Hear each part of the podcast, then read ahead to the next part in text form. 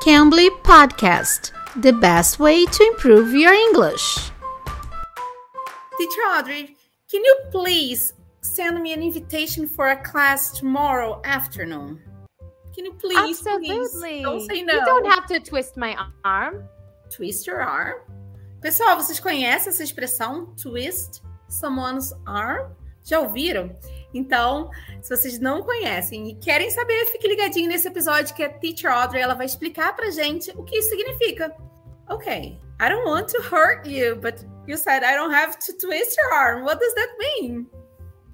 When you twist someone's arm, that means that you are convincing them or persuading them to do something they don't want to do.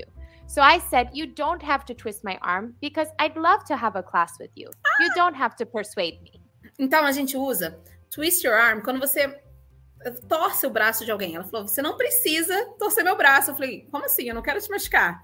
E ela falou: não, que quando a gente quer que alguém faça alguma coisa pra gente, ou se você tem que implorar para a pessoa fazer alguma coisa assim, você fala, usa essa expressão: ah, você não precisa fazer isso, twist my arm, né? Então pode deixar que eu vou fazer de livre espontânea vontade, twist someone's arm. Então quando você quer que a pessoa faça alguma coisa, por exemplo, assim, ó.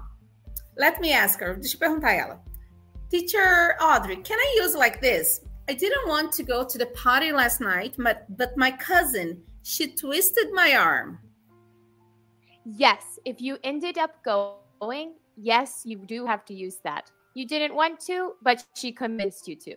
Viu só? Então, por exemplo, ontem à noite eu não queria ir na festa, mas a minha prima, ela me convenceu de uma forma assim, eu não queria ir de jeito nenhum. E ela, ai, vamos, vamos, vamos. Então, eu usei essa expressão para dizer que ela acabou me convencendo e eu fui à festa. Twist my arm.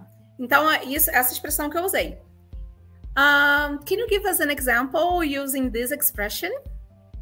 Absolutely. I was so full after the big meal that I didn't want to eat dessert.